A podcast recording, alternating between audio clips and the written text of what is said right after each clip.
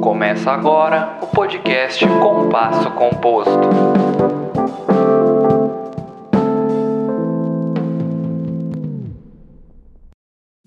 Bom dia para quem é de bom dia, boa tarde para quem é de boa tarde, boa noite para quem é de boa noite. Está começando mais um Compasso Composto.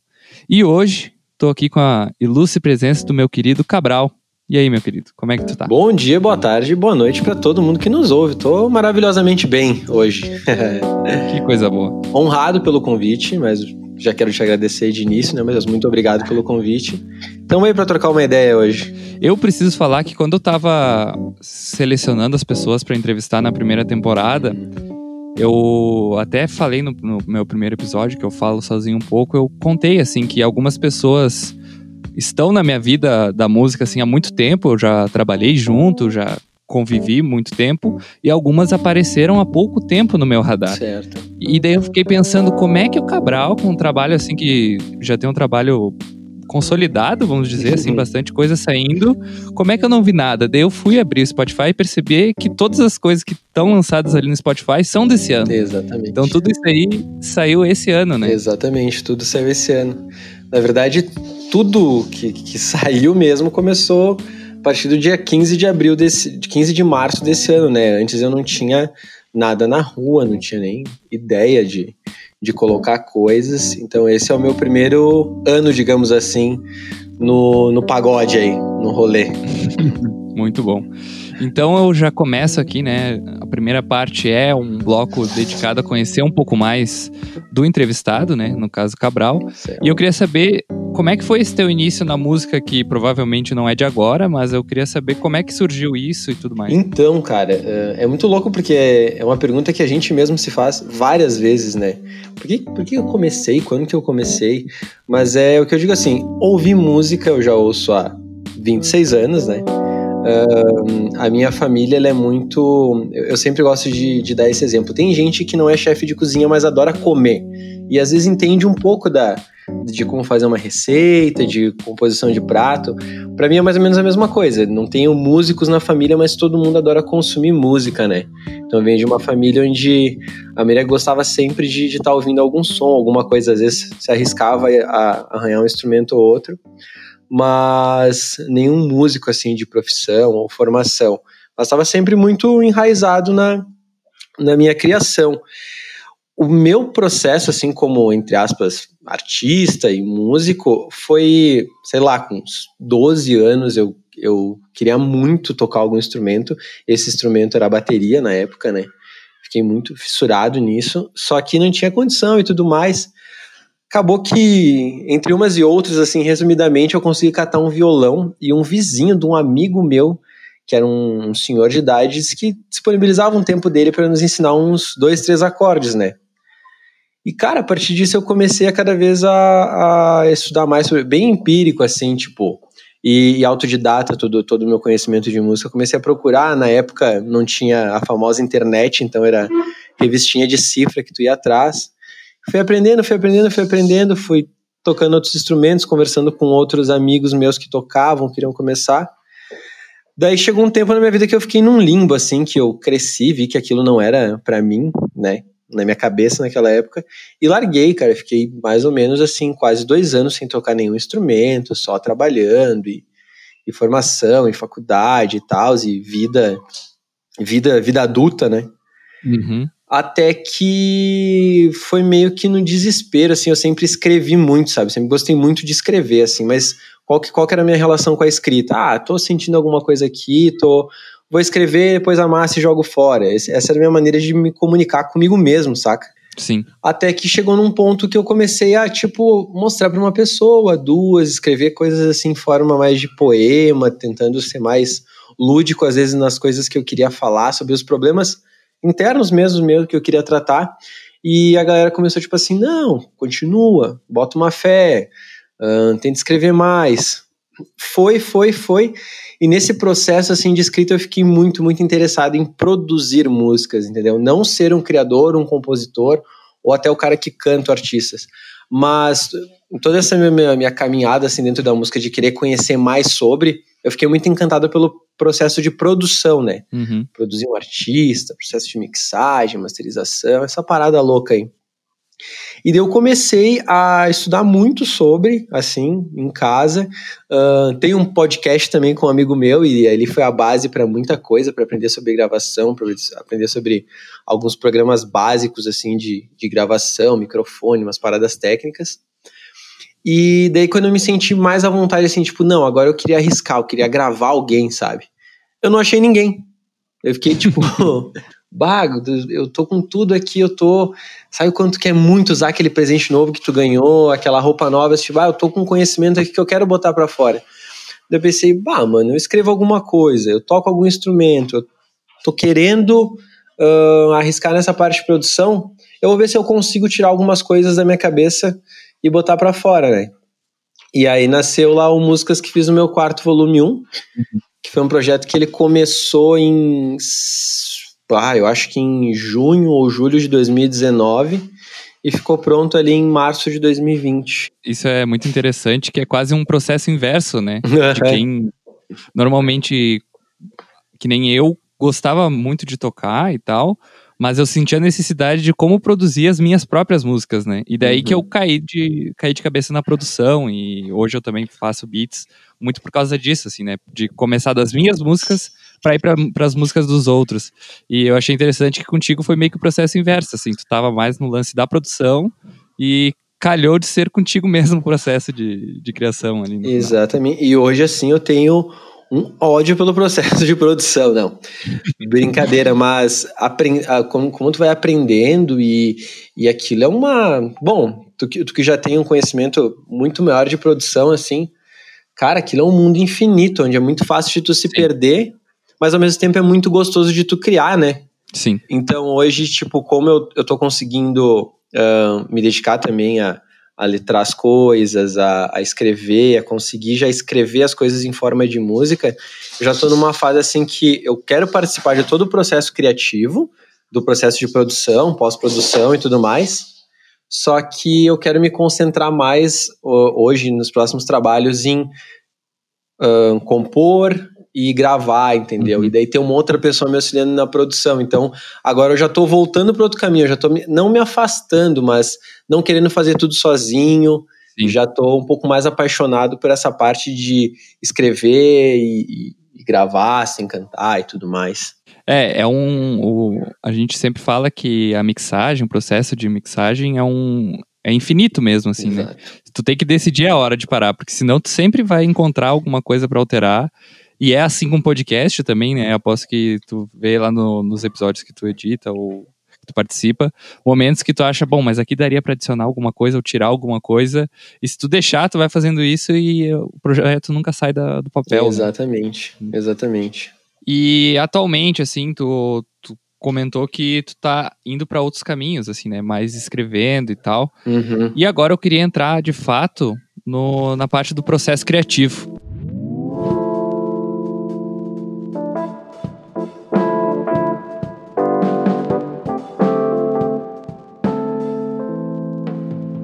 Falou que tu já escrevia alguma coisa de poesia, né? Uhum. E eu queria saber como é que é o teu processo. Vamos começar pela parte de escrita mesmo. Como é que é esse processo? É, é no papel? É no digital? Como é que surge? Ele começou, Matheus, ele começou no papel, sabe? Eu sempre fui um cara que gostava muito, como eu te falei, aquela coisa de, de botar para fora é mesmo esse prazer de pegar um caderno, uhum. uma caneta, um lápis e, e escrever, né?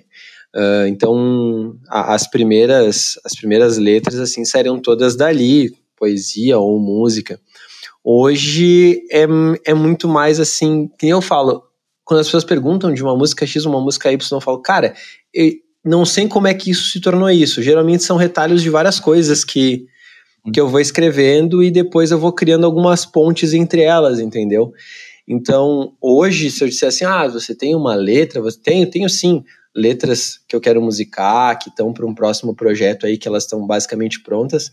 Mas hoje é muito assim, durante o meu dia eu olho tal situação, eu sinto alguma coisa, eu no limbo dos meus pensamentos rola uma frase, eu escrevo. Uhum. Eu tenho as notas do celular ou aquele clássico grupo de WhatsApp que só tem a gente, sabe? Clássico. Que no meu caso é o Memórias. Eu vou, eu escrevo ali uma frase.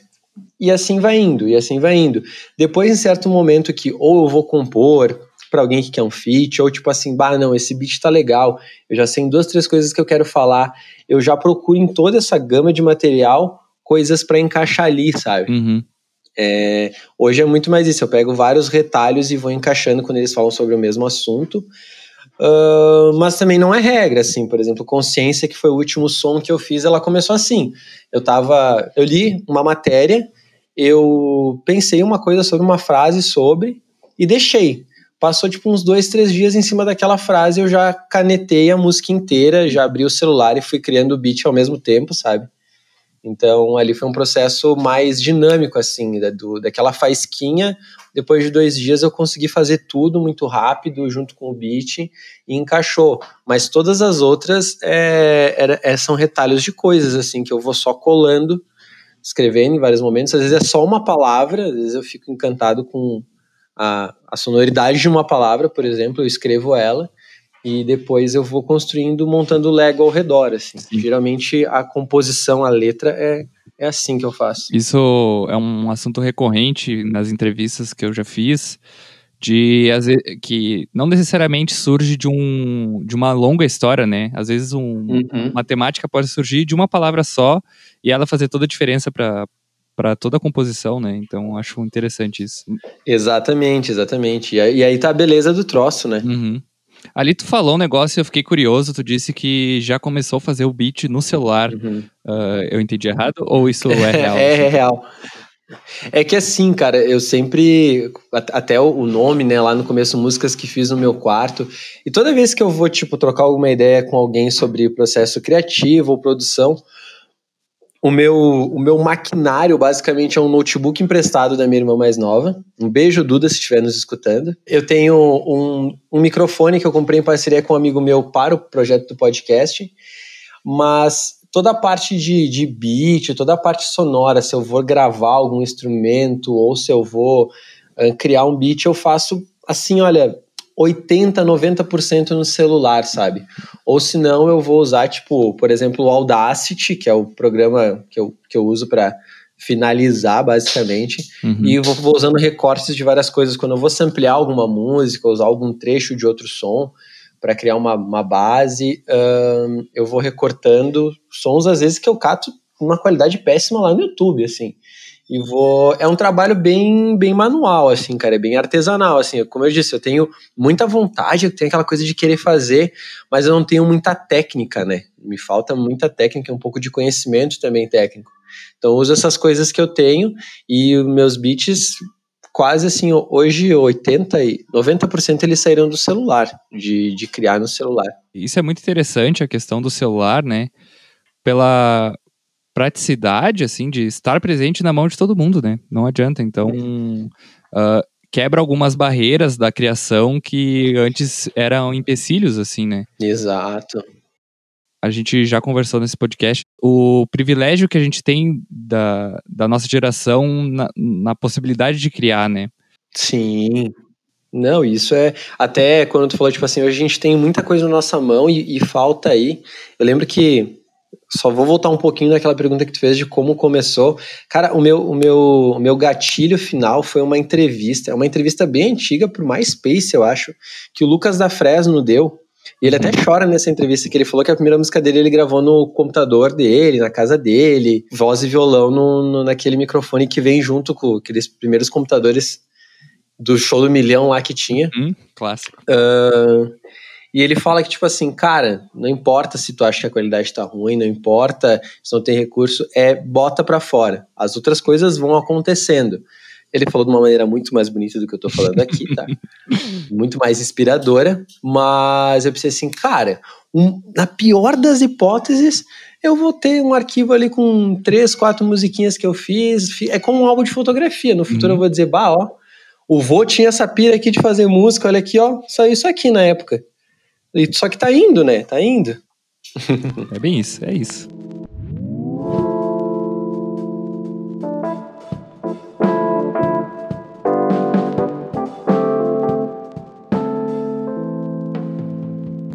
E agora vem a parte da escuta direcionada, que funciona quando o convidado traz uma música ou escolhe uma música pra gente ouvir aqui no programa e comentar sobre.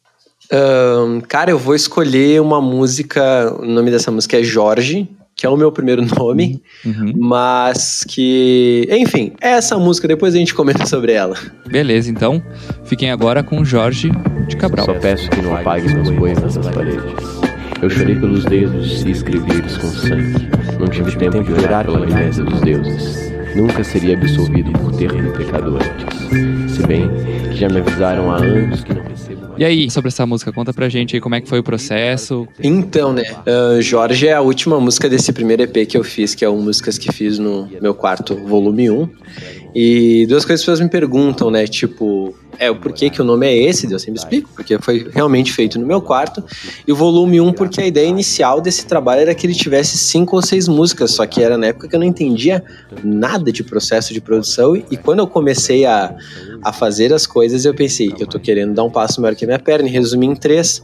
E essa seria a última música dessas, dessas três que compõem o EP. Por que que eu tenho um carinho muito especial, né? Ela é uma música muito simples, como vocês estão ouvindo aí. O sampler dela já é um sampler conhecido, é, já foi utilizado até em outras, outras letras de rap clássicas do, do rap nacional. Só que foi um som que esse processo de criar música ele foi muito bom pra mim porque ele me ajudou a colocar vários demônios pra fora, sabe? Confrontar eles e expulsar eles de mim.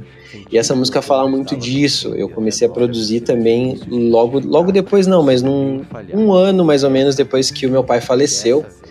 E isso me ajudou muito a confrontar vários medos, a olhar um pouco mais pra dentro. A música, ela fala muito sobre isso, ela fala sobre medo, ela fala sobre olhar pra si mesmo, enfrentar. Eu não sei nem se é enfrentar um medo, mas admitir que você tem um, né? Porque as pessoas acham que não ter medo é corajoso, mas coragem é tu enfrentar um medo que tu tenha. E eu sempre tive essa, tipo assim, ah, eu não tenho medo, eu não tenho medo. Só que na verdade eu só tinha medo de admitir que eu tinha medos. Então, ela traz toda essa essa conversa comigo mesmo sobre o que as pessoas esperavam de mim, o que eu esperava de um de um Jorge e toda a transformação do Jorge no Cabral. E a segunda parte da música ela já fala mais de inspirações, do porquê que eu faço isso, o que que, que a música se baseia, o porquê que eu estou fazendo ahn, e, e o que e o que aconteceria se eu não fizesse, né? Que seria basicamente uma uma morte do meu eu se eu continuasse só guardando essas coisas e não colocasse elas pra fora. Então, não é uma letra tão política como as minhas outras, ela é bem mais individual. Ahn, mas eu gosto, assim, às vezes o pessoal passa meio batido por ela, mas eu acho que ela tem uma, uma riqueza para conhecer Sim. muito do artista, sabe? Então, eu tenho um carinho especial por ela. Assim, mesmo ela sendo bem simples em questão de, de produção, ela, ela tem uma letra que ainda. Quando eu leio, inclusive eu tô com ela aberta aqui na minha frente, eu, eu consigo voltar para muitas questões internas minhas, hein? Muito massa isso.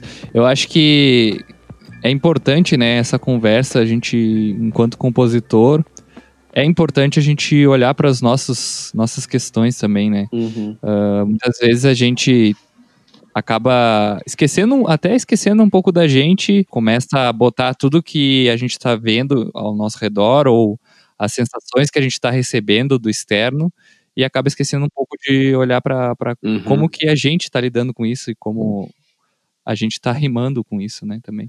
Exato, exatamente, exatamente. É, resumiu muito bem. Ah, eu fiquei curioso com uma questão, porque eu tava passeando ali pelo teu Instagram e eu vi que a música Ela tu lançou no Instagram também, né? Isso. O clipe ali. E como é que foi a recepção, assim, cara? Eu não, eu não, não tive ainda esse. não- foi acho que o meu primeiro estalo que eu tive. Poxa, o Instagram tá aí também pra gente falar de música e postar música, né? E eu queria saber como é que tá sendo isso pra ti. Então, eu também não, não tinha essa, essa ideia. O Instagram, ele sempre foi ali uma vitrine, eu sempre achei que era muito legal para para chegar mais rápido nas pessoas, né? Até tipo assim, olha, gente, eu tô fazendo isso, quem quiser acompanhar, eu tô entregando por aqui também. Mas a grande ideia do, de, de, de criar um material próprio pro Instagram da música ela foi da musa inspiradora, que é a minha namorada, e que basicamente hoje em dia cuida da minha carreira, né? Porque manja muito dessa parte de redes sociais, já trabalhou com isso, tem uma experiência enorme. Só que a, tanto a ideia da música, quando eu, quando eu compus a música, e não era para mostrar nada para ela antes de estar tá pronto. Só que eu, que eu pensei assim, bah, eu queria talvez tentar fazer uma coisa diferente. Então, ela deu a ideia do clipe, de como é o formato do clipe, que como a gente está nessa parada da pandemia, foram vídeos de, de outras mulheres em casa, né? Então ela, tipo, roteirizou, fez toda essa parte. E daí eu falei, tá, vou tentar montar aqui. O, o Lucas TS, o Teta me ajudou a fazer a montagem. Depois vamos ver como é que fica. E foi um clipe pensado exatamente pro Instagram. E tive a grata surpresa dele ter um alcance gigantesco, né? Até todo mundo que participa compartilhou, várias pessoas se identificaram. Ele, ele é uma música assim, é uma música direcionada para uma pessoa, mas que ali tem uma pluralidade de, de pessoas que estão participando, que, que para ter essa coisa de representatividade mesmo, sabe? Então a música tacou várias frentes e teve essa grata surpresa de no Instagram, tipo, ir muito mais longe. Até então foi muito mais longe do que qualquer coisa que eu tinha lançado antes, sabe? uh, de tanto de visualização, de compartilhamento, de, de, engajamento como um todo. De engajamento, isso aí. Foi, foi muito longe. Então é uma ferramenta que está aí, né? Eu já tenho, já, já tô pensando numa próxima para por Instagram também, para ter essa mídia, usar essa mídia ao meu favor.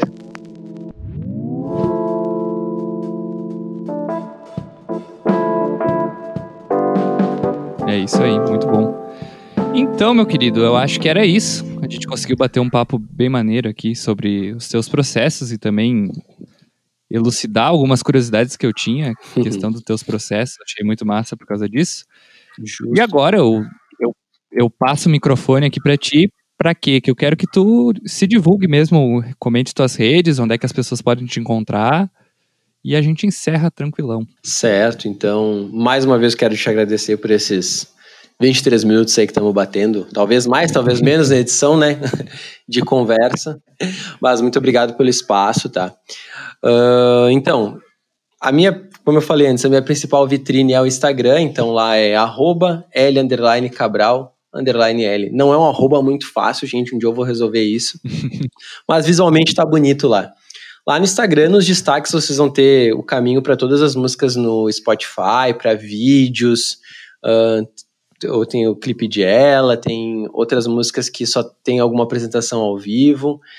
Lá vai ter o link também para o canal no YouTube, daí eu tenho algumas músicas que no YouTube elas têm a letra, né? Então, quer dar uma olhada na letra, tá tudo lá. Se quiser seguir, se quiser trocar uma ideia, se quiser falar sobre música ou sobre outras coisas, tamo lá também. O Instagram é a principal plataforma, né? E ouvir, compartilhar, espalhar o que vocês quiserem. É isso aí, então. Eu peço também que tu só dê uma. Só fale um pouquinho do que, que é o podcast, que eu fiquei curioso. Querendo ou não, ele que foi a porta de entrada aí pra gente estar tá podendo conferir esse teu tempo, então acho, acho interessante falar um pouquinho dele também. Ah, então, né, cara? O podcast é o Universo Inverso, é arroba pode Universo Inverso. E, cara, como eu vou te explicar? Basicamente é a gente trocando ideia, assim. Eu tenho mais dois amigos meus que fazem comigo, mas a gente já teve convidados, já falamos de projetos de pessoas de Caxias, já trocamos ideia sobre cinema de Caxias. A gente tenta direcionar os nossos papos, principalmente quando é entrevista, assim, que nem esse teu formato, com, com gente daqui da região que está fazendo alguma coisa. A gente fala sobre filme, fala sobre música, fala besteira. É, é, ele é muito baseado em programa de rádio, sabe? Até a gente explica nos primeiros episódios que a nossa vibe é essa, tipo, uhum. ligar os microfones e trocando ideia com quem ouve, quem tá ali. Ele é um formato um pouco diferente, a gente faz tudo tipo ao vivo, então dá muita coisa errada, mas é legal. É legal. É, acho que é a nossa graça. E a pandemia, a distância e tudo mais, a gente deu uma, uma parada, assim, não tem uma frequência tão grande, mas é uma, uma coisa que eu quero voltar ali para 2021. É, a gente fazer mais episódios do podcast Universo Inverso. E outros projetos também, né? Que estão por vir aí também relacionado a isso. Mas dá uma olhada lá, Universo Inverso, quem quiser. Ouve. Eu vou deixar todos os links certinhos aqui pro pessoal acessar. Muito obrigado. E era isso, meu querido. Era isso. Então, muito obrigado mais uma vez, Cabral, pela presença. Acho que foi um papo muito produtivo e muito interessante. Valeu. Valeu, obrigado. Um abraço a todos.